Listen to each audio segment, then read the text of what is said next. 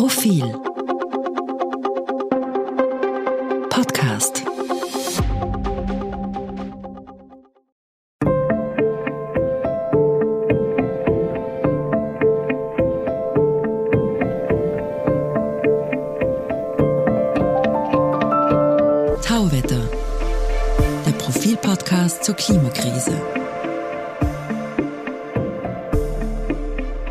Herzlich willkommen, liebe Hörerinnen und Hörer, zu Profil Tauwetter, dem Podcast zur Klimakrise. Mein Name ist Christina Hiptmeier. Und ich bin Josef Gepp. Hallo.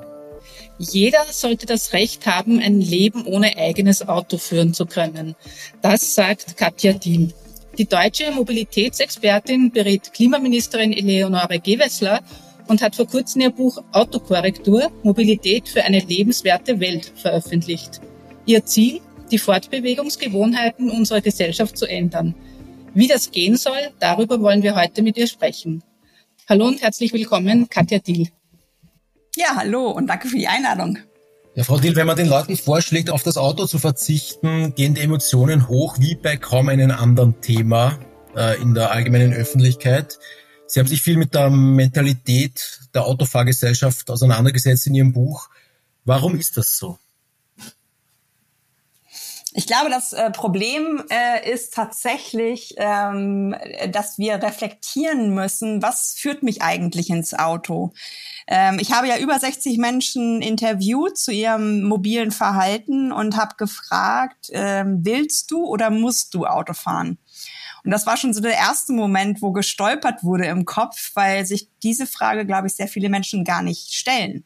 Die fahren halt Auto, ihr, ihr Leben funktioniert mit dem Auto, aber ob sie das müssen oder ob sie das wollen, also ob es das Lustprinzip oder das Frustprinzip ist, das, ähm, das reflektiert niemand, weil alle sind froh in dieser sehr hektischen äh, Zeit, das Leben funktioniert, wenn ich mit dem Automobil bin.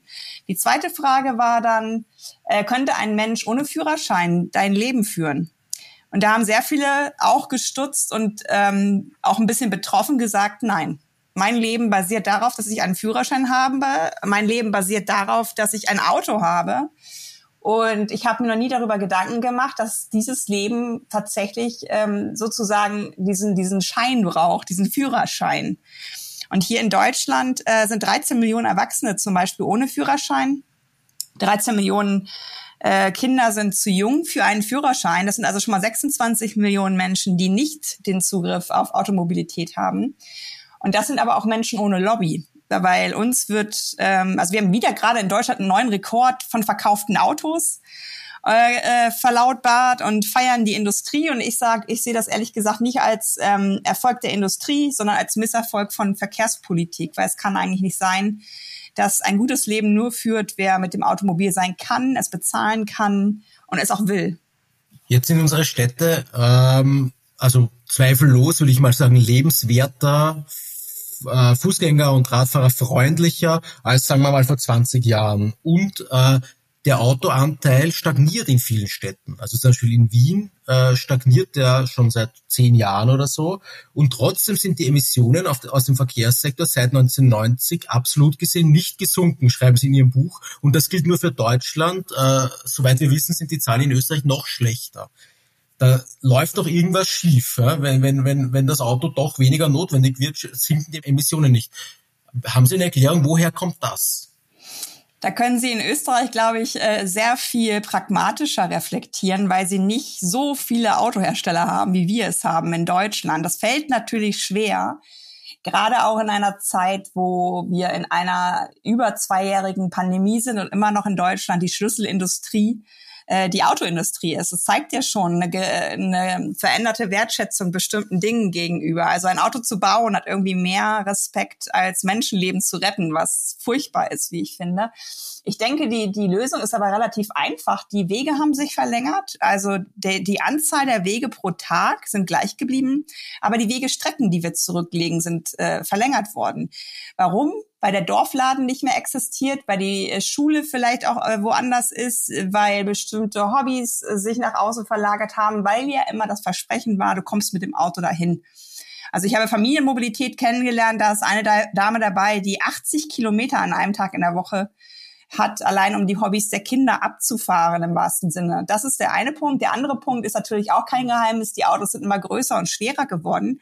Also die tolle Motorentechnik, die vielleicht weniger verbraucht, äh, wurde selbst aufgefressen, weil immer mehr Masse durch die Gegend bewegt wurde, weil immer mehr auch ähm, ja, Emissionen entstanden durch dieses höhere Verbrauchswert, ähm, weil ja eben mehr Masse bewegt werden muss.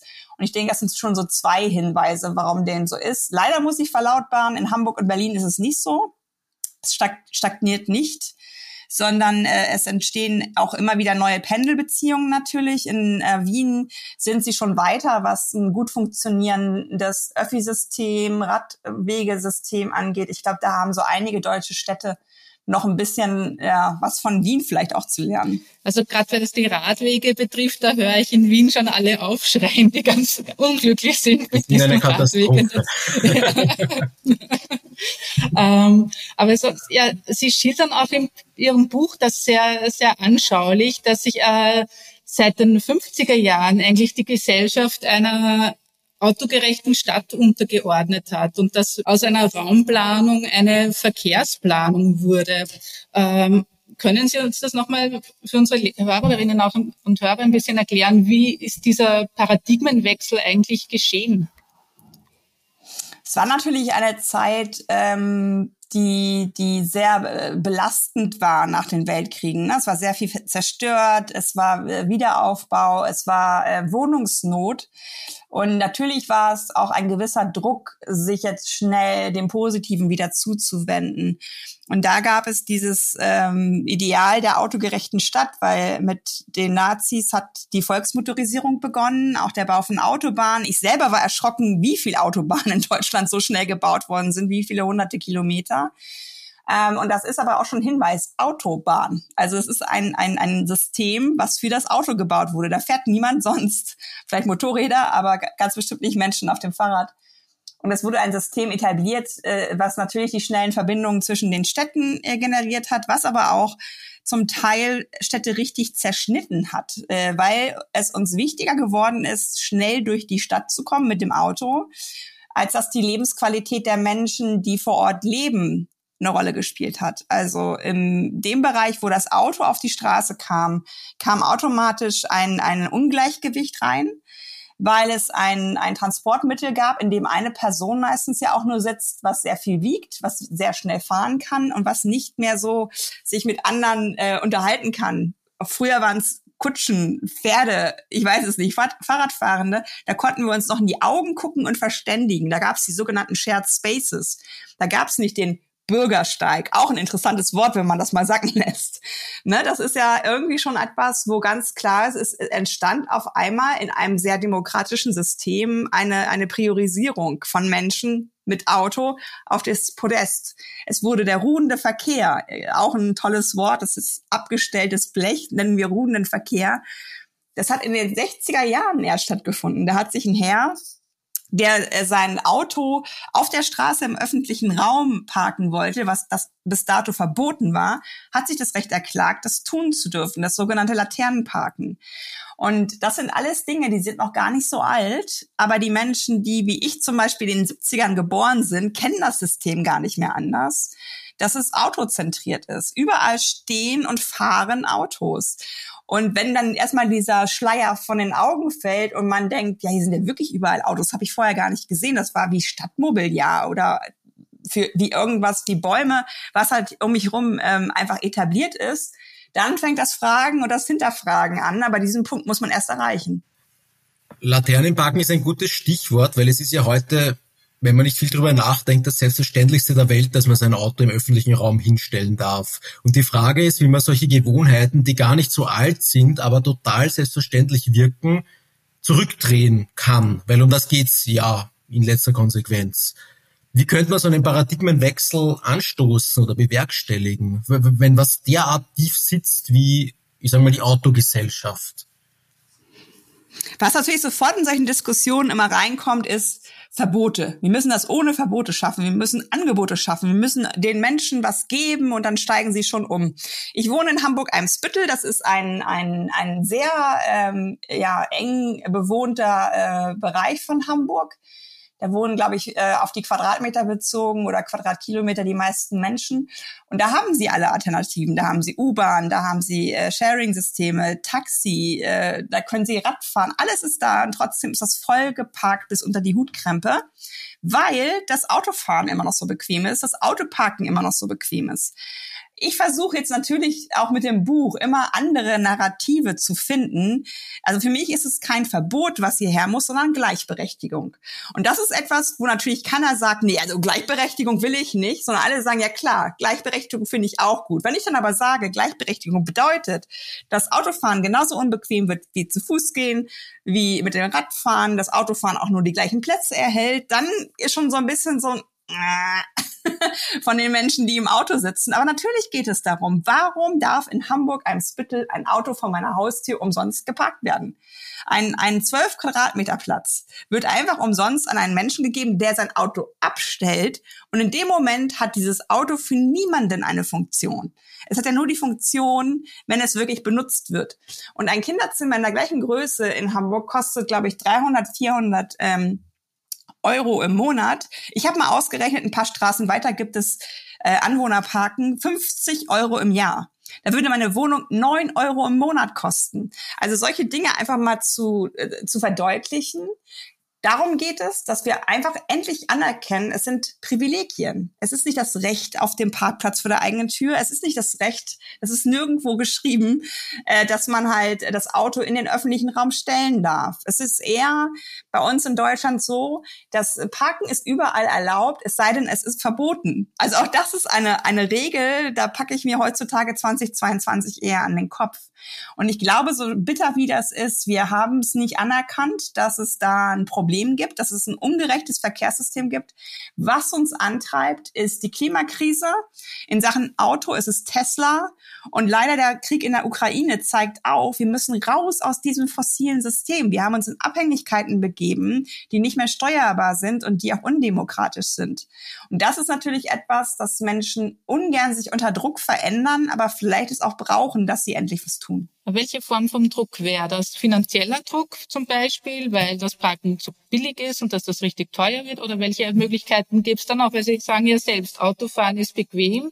Man findet eine gewisse Freiheit damit. Ich kann meinen ganzen Krempel da in der Karre lassen und, und dann stehen lassen. Und wenn ich was brauche, hole ich es raus, egal wo ich bin.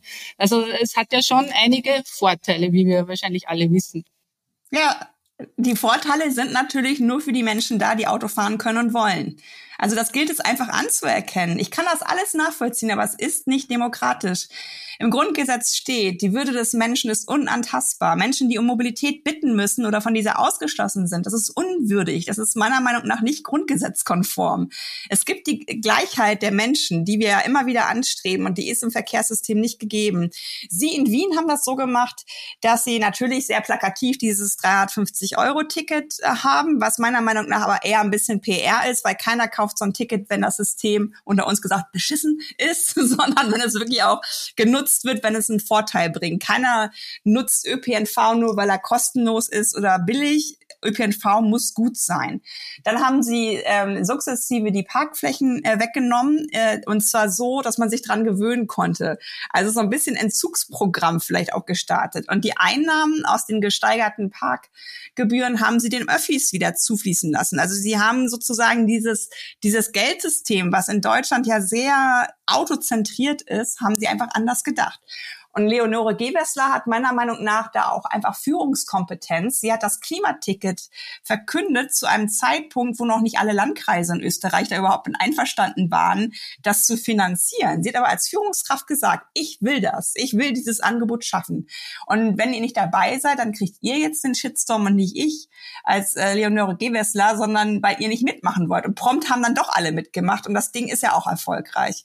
Und ich glaube, es geht gar nicht darum, ob das jetzt das super Produkt ist, sondern es ist eine Einladung. Es ist eine Einladung, probiert das doch mal aus, äh, öffentlich unterwegs zu sein. Guckt mal auf euren Dritt- oder Zweitwagen. Behaltet erstmal den Familienwagen, der als Sicherheit da immer noch stehen kann. Und ich warne auch einfach davor, in dieser überalternden Gesellschaft, in der wir leben, dass wir äh, keine Vorsorge treffen, dass vielleicht auch nicht Hundertjährige noch Auto fahren müssen, sondern dass es einfach immer eine Alternative bedarf. Wenn jemand auf eine einsame Alm zieht, dann lässt er sich, glaube ich, darauf ein, dass da kein Bus kommt. Dann hat er vielleicht ein kleines elektrisches Auto, was er durch die eigene Photovoltaikanlage auflädt. Aber alles andere müssen wir anschauen. Sind da auch Alternativen? Müssen die Leute hier, um ein gutes Leben zu haben und zu führen, Autobesitz vorweisen? Oder haben wir auch Alternativen, die gewährleisten, dass auch andere Menschen, die nicht Auto fahren wollen oder können, hier wohnen können? Und ich glaube, gerade im, im was wir ja auch überall haben, der Kampf der Region um gute Fachkräfte und so weiter, da wird das immer mehr eine Rolle spielen, dass Menschen eine Wahl haben. In Deutschland gab es eine Umfrage, dass über 50 Prozent der Menschen im ländlichen Raum mehr Rad fahren würden, wenn es überhaupt Radwege gäbe. Gibt es aber nicht. Und dann fahren die natürlich kein Rad. Also ich glaube, dieses etwas paternalistische über die Menschen reden und sagen, ja, im ländlichen Raum ist es alles sehr schwierig, kann man machen, dann verändert man das Problem aber nicht. Und wenn wir mit den Menschen reden und Mobilität anders denken, zum Beispiel auch im Vermeiden von Wegen. Warum nicht im ländlichen Raum Coworking Spaces machen? Warum nicht die Angebote, die wir in der Stadt schon haben, auch mal ans Land bringen? Äh, ich glaube, da steckt ganz schön viel Musik drin, was zu verändern. Ein interessanter Aspekt dieser Nichtgleichheit der Verkehrsteilnehmer, die Sie angesprochen haben, ist äh, die Tatsache, dass ja man teilweise in Lebensgefahr ist, wenn man nicht im Auto sitzt und äh, in, in Wien zum Beispiel habe ich vorher nachgesehen, gibt es pro Jahr zehn Verkehrstote und Wien ist noch vorbildlich im europäischen Vergleich. In anderen Städten ist es viel mehr. Aber ich habe bei Ihnen gelesen, in Helsinki ist es gelungen, dass es null Verkehrstote gibt. Wie ist das gelungen? Das ist ja die sogenannte Vision Zero. Die hatten wir, als wir Andi Scheuer noch als Verkehrsminister hatten, als, als, ähm, als Ziel der Verkehrspolitik tatsächlich ausgerufen. Ob er jetzt wirklich dran gearbeitet hat, kann man sich streiten. Fakt ist aber, dass im neuen ähm, Zehn-Punkte-Plan äh, des jetzigen Verkehrsministers dieses Ziel nicht mehr auftaucht. Und ich glaube, man äh, braucht solche Ziele als echte Ziele, wie wir sonst in Excel-Tabellen irgendwelche Ergebnisse haben wollen weil sonst passiert nichts. In den Städten, ähm, die ja jetzt auch jahrelang schon keine Verkehrstoten mehr beklagt, zu beklagen haben, war es vor allen Dingen die Maßnahme Tempo 30, also auch da eine Gleichbehandlung, ähm, weil ähm, nachgewiesen ist, dass natürlich, ich meine, da muss man auch kein Wissenschaftler oder Wissenschaftlerin sein, wenn man langsamer unterwegs ist, ist die, die Gefahr durch Aufprall weniger, weil einfach die Masse mit einer anderen Geschwindigkeit auf das Gegenüber trifft. Es ist logisch, dass das einfach auch schon hilft, äh, Aufprall, so er denn passiert, ähm, ähm, zu vermindern. Die haben auch ganz klar sich ähm, angeschaut, wie sind denn die vulnerablen, die besonders verletzlichen Gruppen bei uns unterwegs, Kinder, ältere Menschen, und ähm, ja, zu Fuß gehen da eigentlich so als die Basis genommen. Und ehrlich gesagt ist es ja auch die Basis unserer täglichen Mobilität. Jeder von uns, so er dann gehen kann, ist zu Fuß unterwegs und sei es nur den Weg zum Auto. Aber selbst den, wenn wir ihn gehen können, äh, bestreiten wir ja zu Fuß. Da gibt's auch andere Beispiele, wie zum Beispiel in Skandinavien, die ähm, das Anschauen von, ähm, wie gehen wir mit Winterdiensten um, müssen immer die, die Wege für Autos sofort geräumt werden oder ist es vielleicht viel wichtiger, da zu räumen, wo sich Radfahrende und FußgängerInnen bewegen, weil die ja, wenn sie hinfallen, keine Knautschzone haben. Also ich denke, es geht einfach darum und das hilft, wenn, wenn wir so eine Brille aufsetzen, okay, wir wollen jetzt wirklich null Verkehrstote, wie schaffen wir das denn? Wer kommt denn um? Äh, im, im, im städtischen Verkehr. Das sind natürlich vor allen Dingen die Menschen außerhalb des Autos, weil sie sehr viel verletzlicher sind als die Menschen, die in diesem sehr sicheren Käfig sitzen mit unglaublich vielen Airbags und anderen Sicherheitssystemen. Also denen passiert sicherlich nicht so viel wie ein Mensch, der mit dem Auto, also gegen ein Auto äh, kollidiert. Und ich glaube, wenn man das ernst nimmt, das Ziel, und das dementsprechend ausrichtet, dann ist es auch erreichbar. Äh, Sie haben vorhin schon angesprochen, dass Sie für Ihr Buch Autokorrektur mit über 60 Menschen gesprochen haben und deren Verhältnis äh, zum Auto. Gab es da eine Geschichte, die für Sie besonders eindrücklich war? Also ehrlich gesagt war das sowohl eine motivierende Zeit als auch eine, wo ich hier und da mal fast einen Schnaps gebraucht hätte, weil das wirklich auch meine blinden Flecken natürlich ausgeleuchtet hat. Also ich bin ja so gesehen in dem System, was ich da ja auch beschreibe, als weiße, gesund zu lesende äh, Frau äh, schon die nach dem weißen Mann, die die ähm, am wenigsten äh, Probleme hat mit dem System. Äh, und ich wusste schon sehr viel, weil ich ja auch viel mit Menschen im Austausch bin und auch neugierig bin auf Geschichten. Aber es gab äh, neben anderen die Geschichte der Frau mit vier Kindern in Armut lebend, die äh, mir geschildert hat, dass sie halt Auto fahren muss, weil da keine öffentlichen Systeme sind, weil das vierte Kind auch behindert ist, also besondere Bedürfnisse hat an Mobilität und das war ein Fakt, den ich selber noch nicht so betrachtet hatte, wie unplanbar die Kosten von Autoverkehr für solche Familien sind. Weil die natürlich keinen Neuwagen fahren, sondern ein älteres Auto, wo jedes Mal eine Reparatur äh, hinzukommen kann, die auch nicht gerade wirklich sparsam sind im Verbrauch. Also die hat mir ganz plastisch gesagt, äh, ich hätte lieber einmal im Monat dieses Öffi-Ticket und dann kann ich in meinem Haushaltsplan den Faktor Mobilität abhaken und muss mich da nicht mehr drum kümmern. Jetzt bin ich aber in der Lage, dass ich sagen muss, okay, es ist Ende des Monats, ähm, tanke ich nochmal, damit ich die Kinder zur Schule bringe oder gebe ich ihnen das gute Bio-Essen, was ich ihnen gönnen würde. Und dass Menschen so, ähm, so eine Entscheidung treffen müssen in einem Jahr 2022, das ist, finde ich, echt schlimm. Und es zeigt aber auch, dass dieses Narrativ arme Leute, wir müssen jetzt äh, denen helfen, dass sie weiterhin automobil sein können, einfach vergiftet ist, weil diese Menschen das vielleicht gar nicht wollen, sondern lieber Alternativen hätten und, und eine planbare Kostenkalkulation. Das Standardargument jener, die sagen, eine Verkehrswende, ich sag mal, ist unrealistisch oder, oder, oder sollten wir nicht machen, ist, dass am Mobilitätssystem enorme wirtschaftliche Werte hängen. Also konkret Arbeitsplätze, Wohlstand und Schicksale ein Stück weit. Ähm, so, das ist jetzt nicht von der Hand zu weisen. In, in Deutschland ist die, der Autosektor geradezu die Leitindustrie, wie Sie wissen. Wie könnte man diese auch unter sozialen Gesichtspunkt, diese Umgestaltung angehen? Kann Deutschland ein Land sein ohne Autoindustrie? Zum Beispiel. Ja, tatsächlich sehe ich das gar nicht so. Also ich manchmal denke ich auch, bin ich naiv oder warum ist es für mich einfach so einfach zu lösen? Weil äh, was noch nicht passiert ist, zum Beispiel in der Autoindustrie, dass ähm, die Herren CEO zu Andy Scheuer oder jetzt Volker Wissing gehen und sagen, hier, wir brauchen mal so ein paar Milliarden, dann bauen wir dir so ein Ding zwischen privaten Pkw und dem unflexiblen Bus.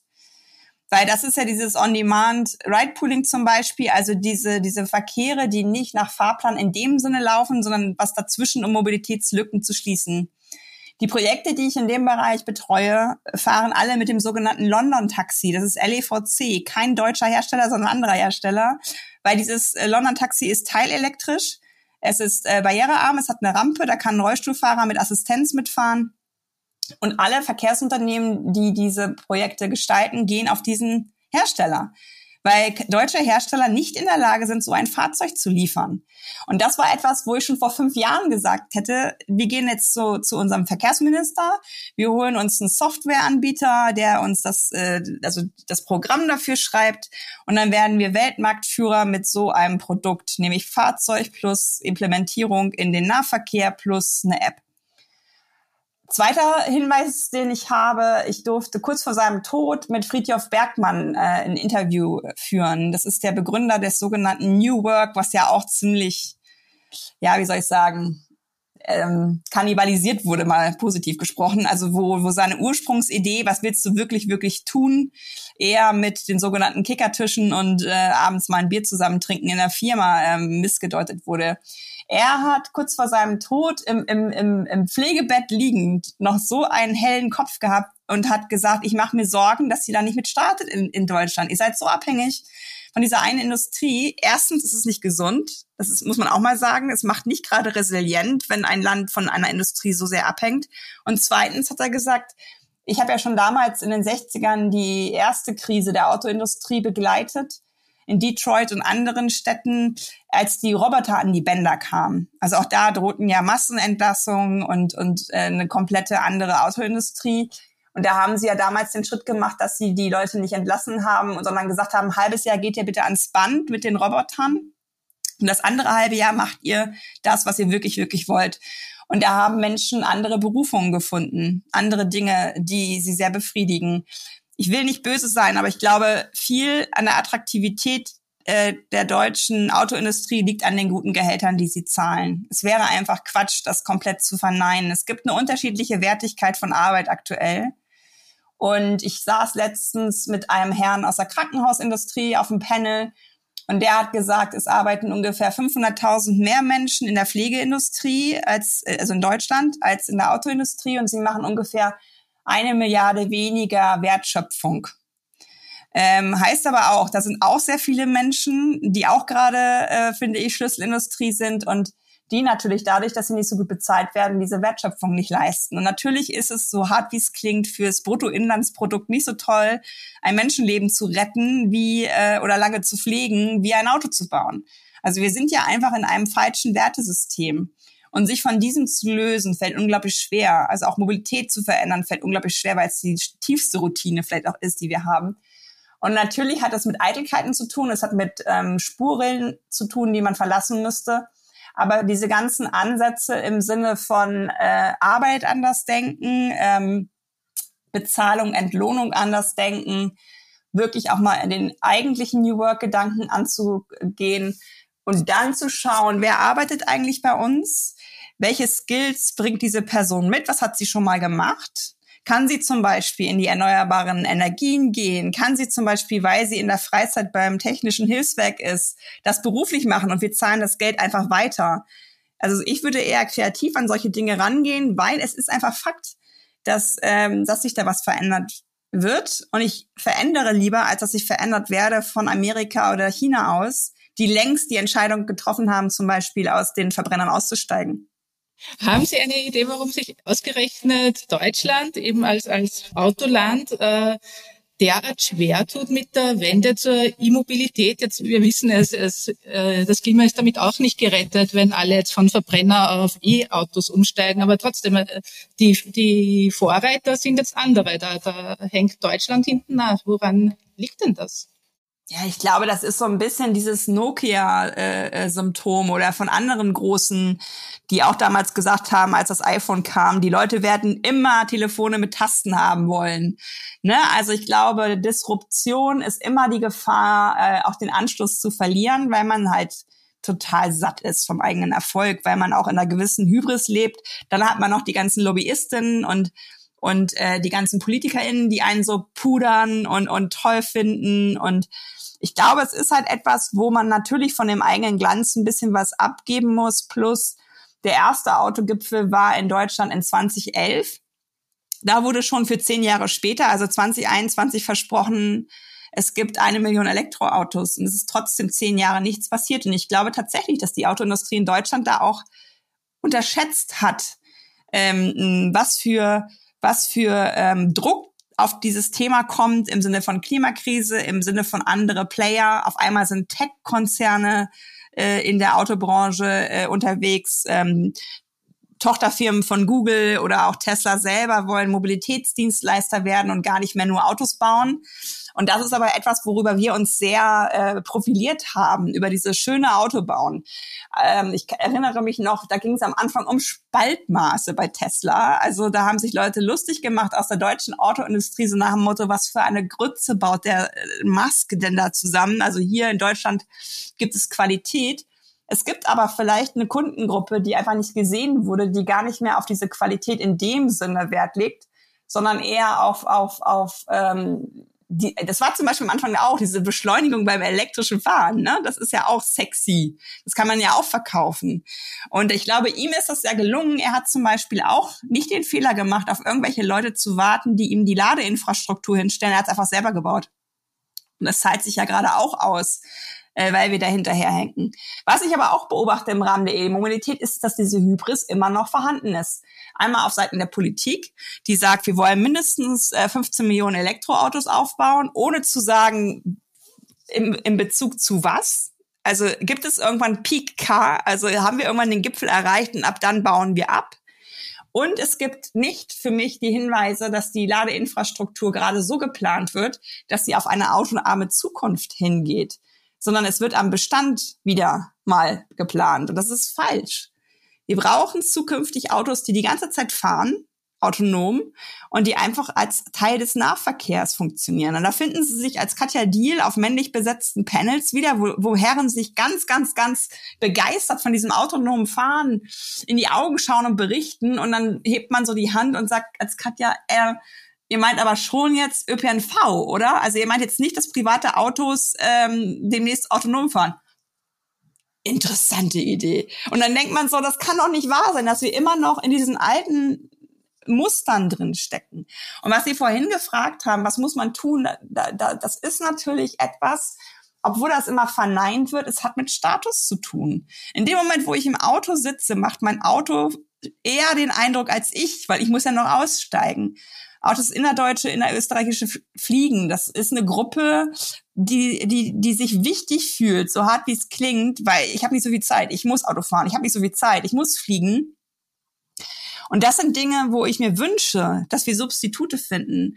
Im Sinne von, mir ist Familienzeit wichtiger. Ähm, ich mache daher einen Job, der in meiner Nähe ist. Oder ich ziehe dahin, wo der Job ist. Und ich gucke vielleicht auch, wenn ich irgendwo hinziehe, ob da eine Bahnverbindung existiert, weil ich die Zeit in der Bahn dann als Arbeitszeit nutzen kann. Also dass wir einfach anders denken und, und auch anders ähm, die Werte äh, leben, die wir so haben. Und die sind im Verkehrssystem aktuell eher auf Schnelligkeit und Geschwindigkeit und Länge der Strecke ausgelegt und nicht auf Lebensqualität vor Ort.